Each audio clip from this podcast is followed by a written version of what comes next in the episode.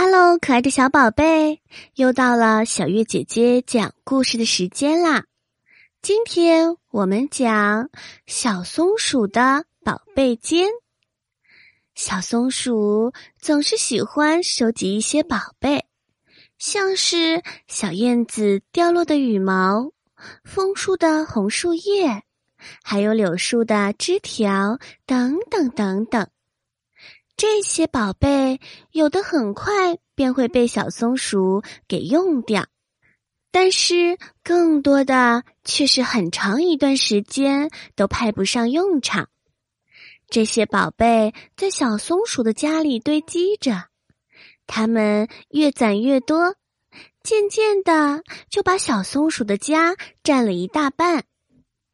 小松鼠都快没有落脚的地方了。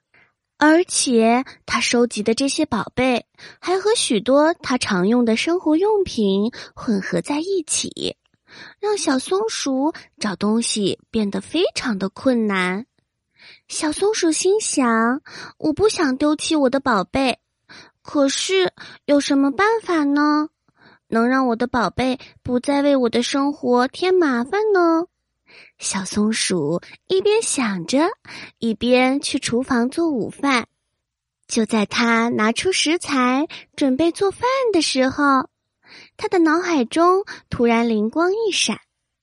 小松鼠心想：“对了，蔬菜、水果这些吃东西的时候都是放在厨房的，洗衣液、沐浴露这些都是放在卫生间的。”那么，我收集的那些宝贝也可以放在宝贝间呀。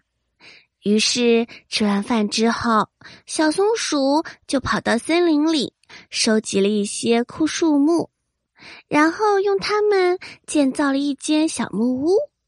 小木屋建好了，小松鼠就把自己收集的那些宝贝全部都放在了这个宝贝间里。